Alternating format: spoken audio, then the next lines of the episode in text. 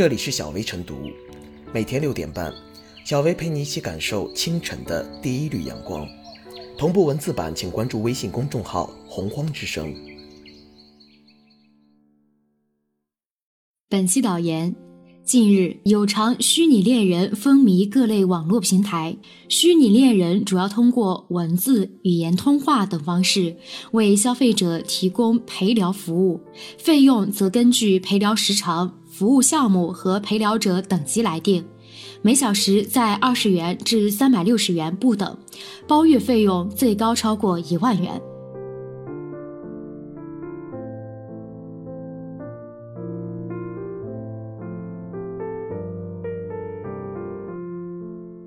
付费式虚拟恋爱不过是一碗迷魂汤。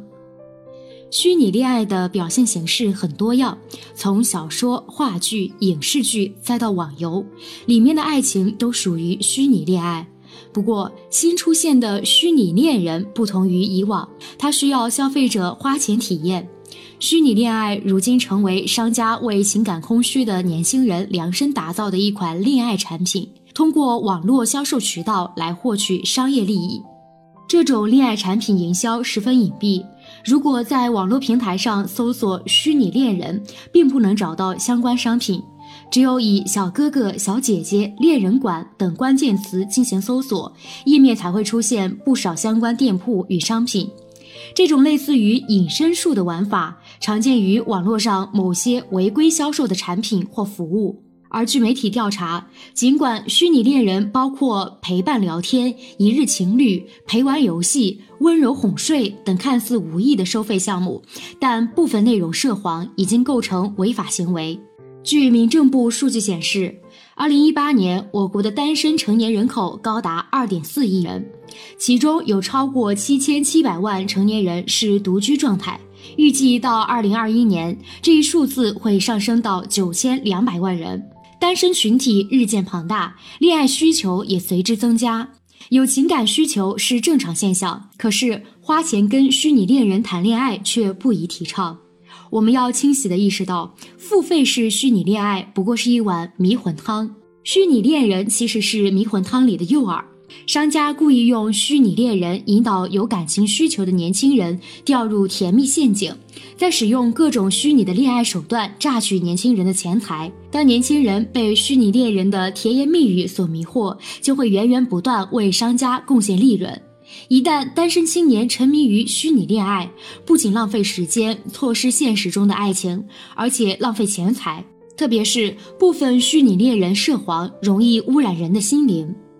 要想避免情感空虚的年轻人被灌迷魂汤，首先要揭穿虚拟恋爱、虚拟恋人的真相和隐藏的风险；其次，用现实公共服务尽最大化去满足年轻人的情感需求，提供更多情感抒发渠道；最后，从平台到监管部门，对虚拟恋爱中存在的违法违规现象进行有效打击，营造健康的网络生态。通过科学有效的方式，尽量填补年轻人的情感空白，应成为遏制付费式虚拟恋爱的有效手段。比如，发挥基层群团组织优势，为年轻人创造联谊机会，进行针对性心理建设和指导培训，为年轻人交友、结婚提供更多公共服务等等。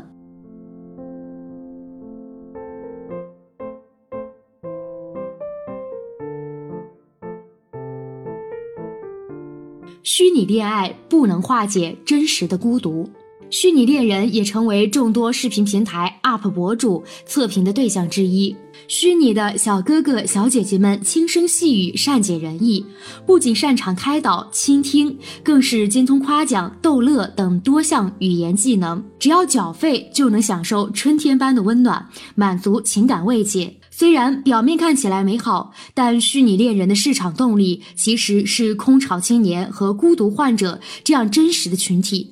根据一项社会孤独感状况调查，九零后正是最容易感到孤独的群体，而虚拟恋人面向的也正是这帮年轻人。对于这种现象，早有网友作诗调侃：“无人与我立黄昏，无人问我粥可温，孤独的像条狗，我和 Siri 成好友。”这首小诗看起来很幽默，但某种程度上成为个别城市年轻人的写照。没有自己的社交生活，精神世界极度空虚。除了虚拟恋人，抓准个别年轻人孤独症状的孤独经济五花八门。例如，《恋与制作人》等虚拟恋爱游戏，曾一度成为一些都市单身女性的最爱，甚至有女性为了游戏中的纸片人氪金数十万元。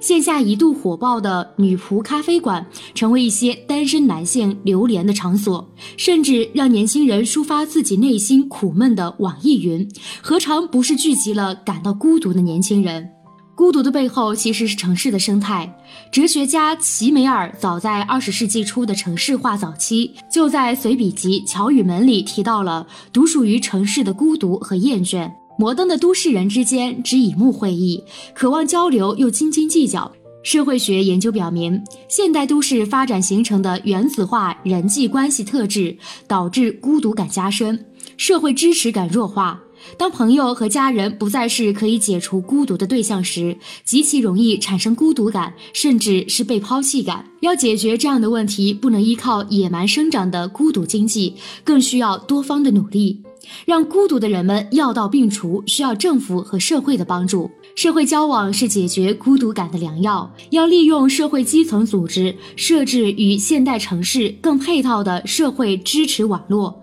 要发挥基层群团组织的作用，主动组织年轻人的线下联谊活动。政府还可以联合社会组织，提供更多方便交往的场所，譬如一些城市兴起的微更新、微改造等实践，创造了一批新的公共交往空间，为社交提供了新的场所和平台。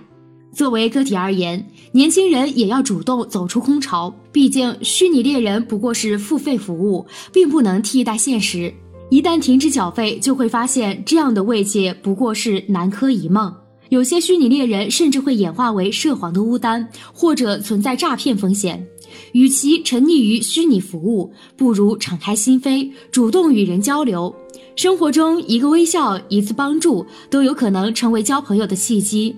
拒绝城市原子化习惯，也需要个体的发光发亮，积极拥抱生活。不同轨道上的星辰也能相互温暖。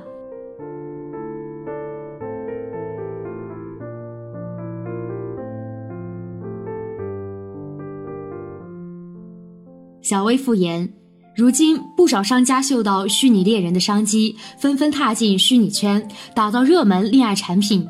其实，对于虚拟恋人这类新潮的消费品，特别是年轻人出于好奇、倾诉、释放压力的需要，花钱买衣服满足自己的需求无可厚非。在一定程度上，虚拟恋人能满足消费者的部分精神心理需求，产生积极作用。但也要看到，甜甜的恋爱之下潜藏多种风险，一旦沉迷会难以自拔，既浪费时间又浪费钱财。本质上来看，消费者和虚拟恋人之间是一种短期性的商业关系和金钱关系，而非真正的情感关系。